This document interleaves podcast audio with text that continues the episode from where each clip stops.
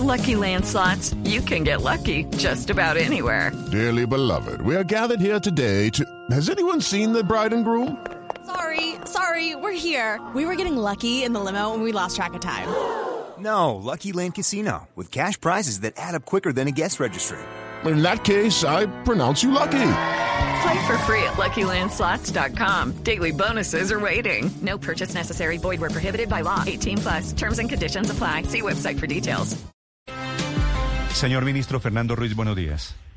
Buenos días, un saludo para ti, Néstor, y para todos sus oyentes. Ministro, gracias por su amabilidad, por atender esta llamada. Ministro, ¿es cierto que hay un retraso en la distribución de las vacunas que llegaron el sábado, lo sugiere la alcaldesa de Bogotá, y hoy están todavía guardadas esas vacunas en una bodega? Eso es absolutamente falso, Néstor. Yo quiero decirlo y quiero que todos entendamos qué es lo que implica vacunar. Vacunar no es solo eh, poner un consultorio en un hospital y empezar a aplicar la vacuna a la gente. Ese es el último paso de una serie de etapas, de una serie de, de un proceso bastante largo y bastante complejo que implica llegar a ese punto para poder disponer la vacuna para todos.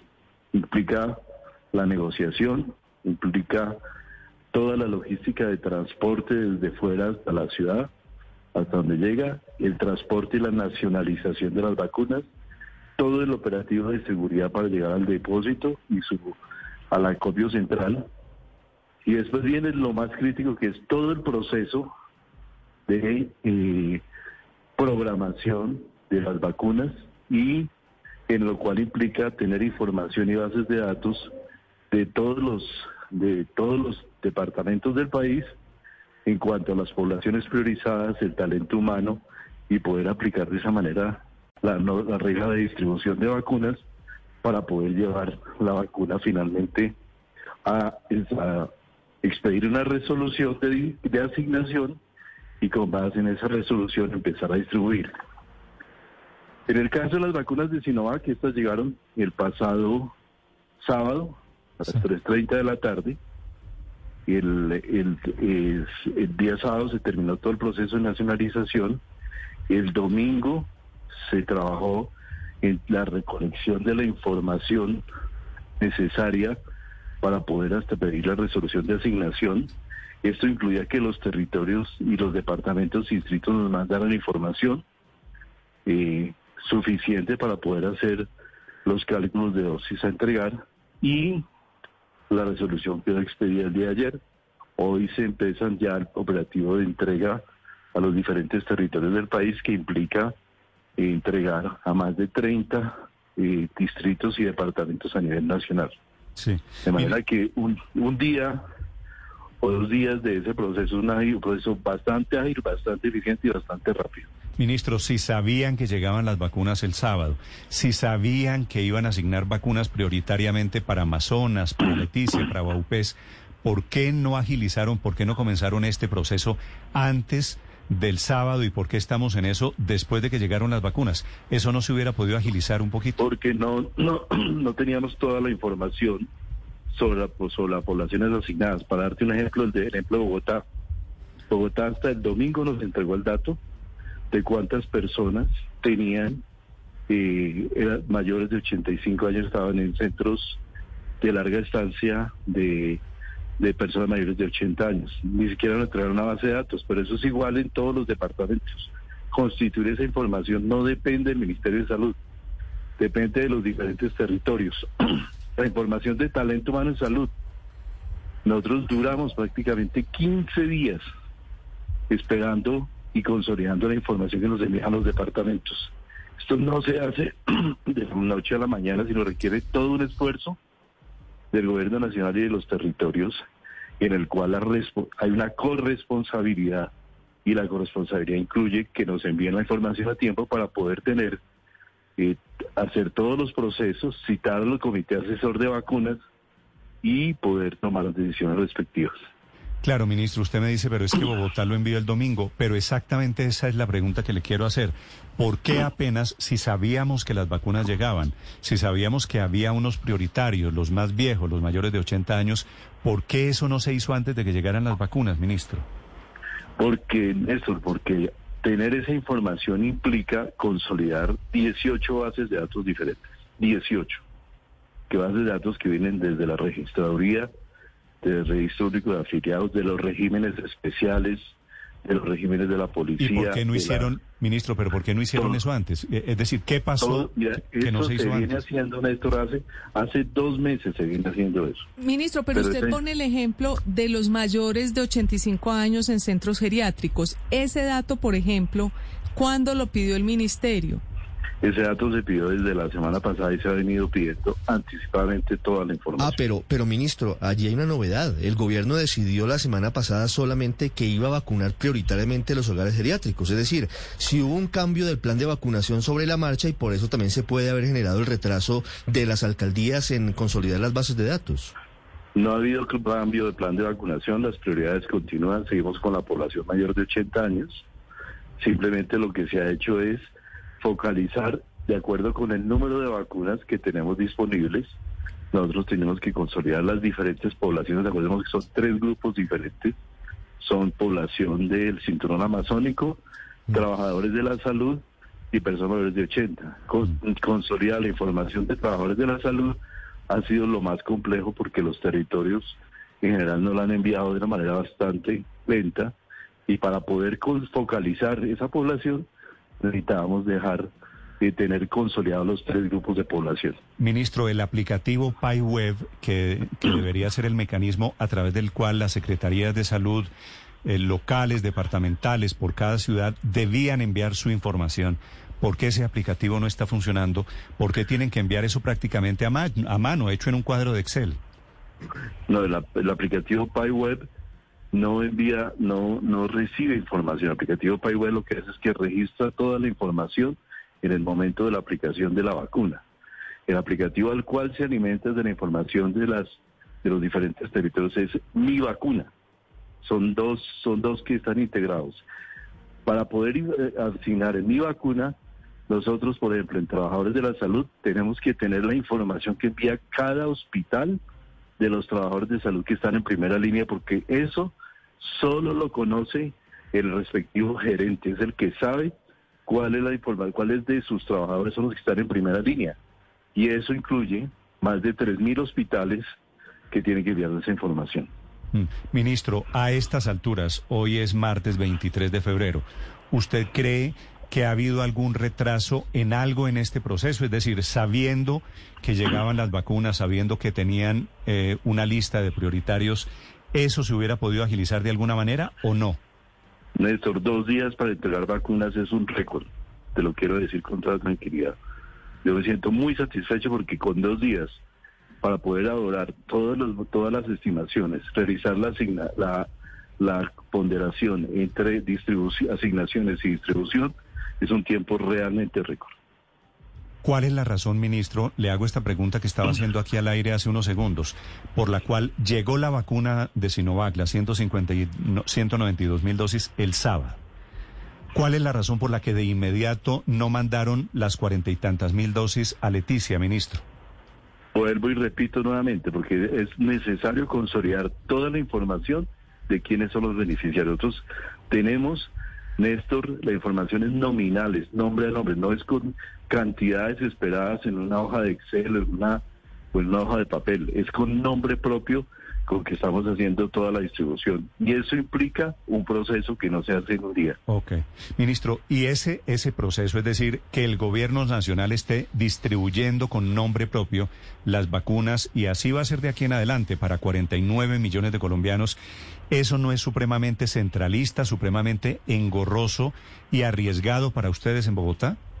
Pues tienes el otro lado del ejemplo, que es el ejemplo de Chile, donde se está se, se ha hecho de manera seguramente mucho menos estricta y ya tienen 35 mil colados, 35 mil.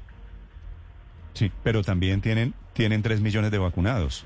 Claro, pues, y pero llevan dos meses en el proceso. Pero lo que usted me quiere decir, ministro, es, ¿podríamos soltar un poquito esto, pero nos arriesgamos a los colados?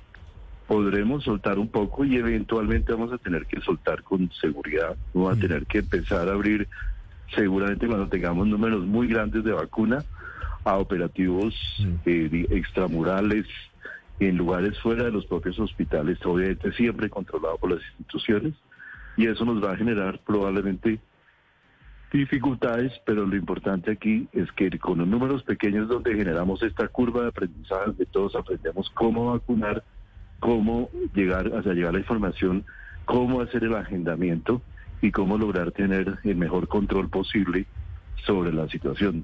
sobre la situación. Entre otras cosas, ministro, entrevisté a su colega de Chile, al ministro París, Enrique París, que me dijo aquí al aire que era amigo suyo, que hablaba con usted con frecuencia.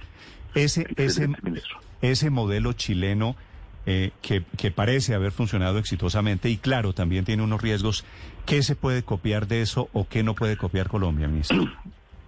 Yo creo que la copia es importante. Yo creo que el modelo chileno ha sido muy bueno en poder copiar y diversificar su portafolio. Chile compró de vacuna de Pfizer prácticamente toda su población y volvió y recompró de, con vacuna de Sinovac prácticamente toda su población. Es decir, prácticamente para cada chileno se compraron dos vacunas. Otros no tenemos esa capacidad, entonces nuestra, nuestra situación es un poquito diferente, pero yo creo que el modelo chileno, el modelo de operativos territoriales abiertos es un modelo interesante a seguir. Mm. Pero obviamente el riesgo de eso es que tengamos que tener el control y la información suficiente para que esto no se desborde con, como le ha sucedido, con tener poblaciones y personas de 35, de menos de 35 años que están siendo vacunadas cuando no son priorizadas. En marzo se tiene prevista la llegada de cerca de 2 millones de vacunas de Sinovac, de acuerdo con el reporte del Ministerio de Salud. Y además de eso, señor ministro, también se espera pronto la llegada de AstraZeneca. Allí tendríamos ya una reserva grande, mucho más grande que la que tenemos hoy en cuanto a vacunas. Cuando usted dice que eh, se podría pensar en liberar más la vacunación para que sea masiva y efectiva, ¿en qué están pensando? ¿En delegar más en las alcaldías la responsabilidad de vacunar en estadios, en coliseos? ¿Eso, eso sería posible en los próximos días? Eso debe ser postfactible, especialmente cuando lleguemos a las poblaciones más jóvenes, que pueden tener mayor capacidad de movilización y que puedan tener mayor capacidad y que tengamos es muy estabilizado el sistema de registro de mi vacuna y el propio Pywell 2. Acordémonos que estos sistemas tienen que ser diseñados para esta eventualidad y también que tengamos el número de personas capacitadas y los centros de salud nos den confianza el número de centros de salud entrenados. No es lo mismo lograr una vacunación rápida dentro de un hospital de alta complejidad donde hay personal de sobra que se puede poner a vacunar en el lobby del hospital con mucha eficacia y efectividad que empezar a hacer operativos territoriales. Y ahí es donde está un gran reto en el cual la logística de los territorios y de las propias IPS y EPS se va a poner a prueba. Pero es muy importante que empecemos por mesas de trabajo, por conversar, por poder planear juntos y no cada uno tirando por su lado. ¿a, qué, ¿A qué se refiere, ministro, cada uno tirando por su lado? No, porque es que la verdad es que nuestro sistema de salud es un sistema de salud donde las EPS en general se mueven en un ámbito nacional, las IPS se mueven en un ámbito muy local de su propia población y los territorios, los departamentos y distritos tienen visiones como intermedias de nivel meso. Esas realidades tienen que integrarse, por eso se generaron en la reglamentación esa mesa territorial de trabajo donde Hubo muchas dificultades incluso al inicio para que se, solamente para que se sentaran, casi fue a la brava, a la, bajo las órdenes del Ministerio de Salud. Y en esa medida se ha visto ya que han podido empezar a trabajar juntos. Para solo trabajando juntos se va a poder lograr esa capacidad de operación a nivel territorial, a nivel extenso y extramural. Señor ministro, ¿qué querría decir soltar un poquito a las regiones? ¿Eso cómo se lo imagina usted? ¿Soltar es que hace algo el Ministerio de Salud que en adelante harían otras entidades territoriales? Yo me imagino eso, una base de datos como mi vacuna, con un agendamiento abierto, más abierto que el que tenemos, donde los territorios EPS e IPS tengan la red consolidada. Todavía no tenemos la red consolidada de todos los departamentos y distritos, ya tengan la tengan consolidada, tengan claro el plan de cuántas personas entrenadas tengan, las tengan también contratadas, porque hay muchos territorios que no las tienen contratadas, y tengan la capacidad juntos de irse a trabajar en el territorio eh, en operativos extramurales. Ministro, usted eh, nos ha hablado de una curva de aprendizaje. ¿Usted cree que para cuando lleguen las nuevas vacunas ya se podrán distribuir el mismo Ma- día? ¿Se mañana podría- llegan otras 50 mil. Esa- eh, esas ya están, eh, la distribución, esa, eh, no sé si las 50 mil o las que eh, se esperan, las 117 mil que se esperan de Pfizer, si ya esa curva de aprendizaje hace que el día que lleguen se distribuyan de una vez. Mira, las 50 mil son un gran ejemplo de esa curva de aprendizaje. Las 50 mil, con los criterios que ya teníamos, con la experiencia ganada con las anteriores 50 mil, las pudimos distribuir desde el viernes pasado. Ya están distribuidas por territorio, con base en el ponderador.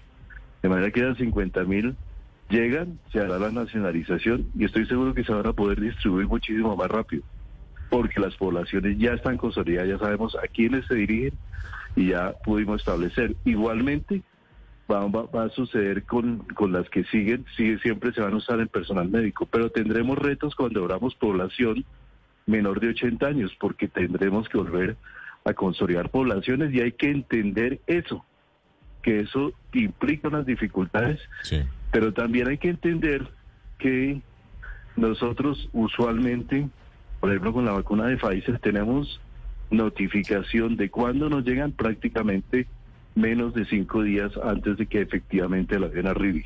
Entonces eso implica ese operativo y toda esa celeridad para poder llevar a cabo el proceso. Ministro, ¿cuándo llegan las 117 mil dosis de Pfizer Todavía vía no tenemos, ah, es- todavía no tenemos una fecha específica definida. Sabemos que va a venir probablemente la primera semana de marzo, pero todavía no tenemos, no Primera, tenemos la primera semana de marzo es la semana entrante, ¿no? Sí. Sí.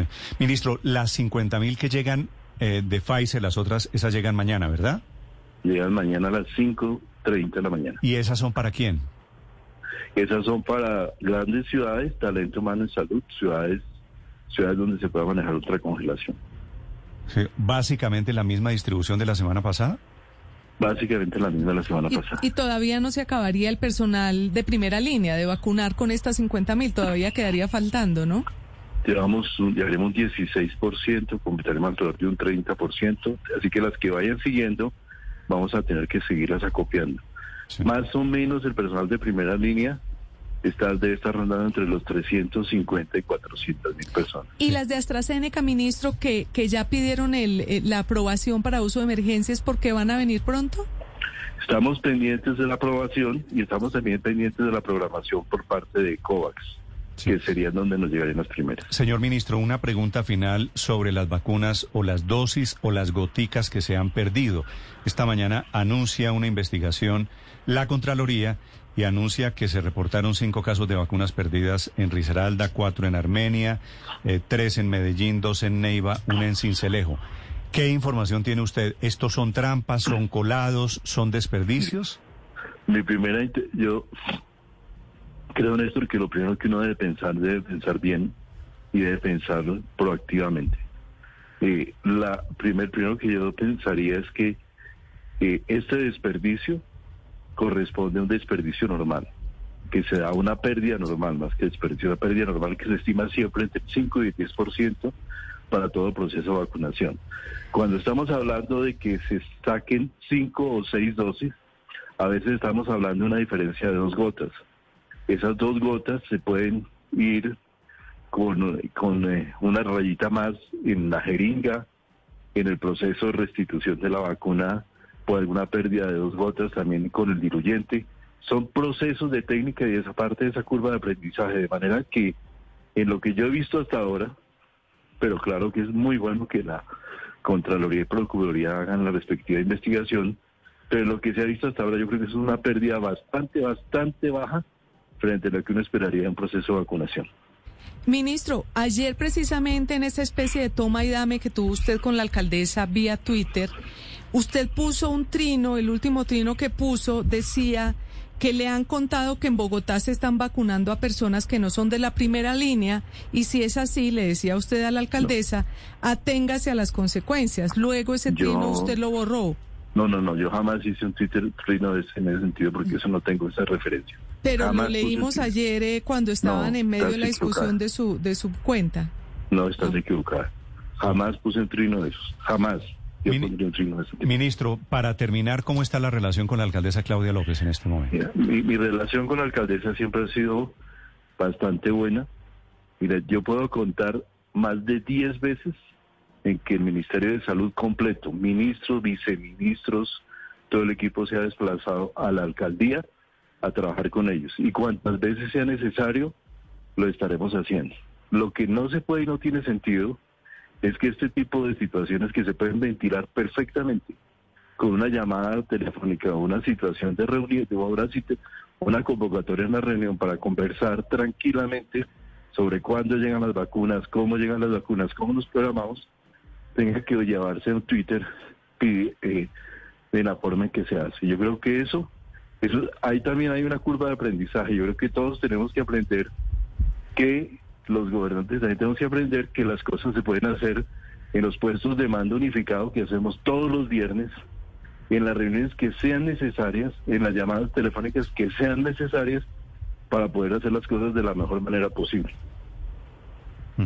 El señor ministro de Salud, Fernando Ruiz, hablando de curvas de aprendizaje, hablando de dosis, hablando de vacunas, de las nuevas dosis, de las nuevas vacunas que llegan. Gracias, ministro, por estos minutos. Bueno, muchas gracias, Néstor. Un saludo para todos. Gracias, señor. Un saludo para usted. Hello, it is Ryan, and I was on a flight the other day playing one of my favorite social spin slot games on chumbacasino.com. I looked over the person sitting next to me, and you know what they were doing? They were also playing Chumba Casino. Coincidence? I think not. Everybody's loving having fun with it. Chumba Casino is home to hundreds of casino style games that you can play for free anytime, anywhere even at 30,000 feet. So sign up now at ChumbaCasino.com to claim your free welcome bonus. That's ChumbaCasino.com and live the Chumba life. No purchase necessary. Group. Void prohibited by law. See terms and conditions. 18 plus.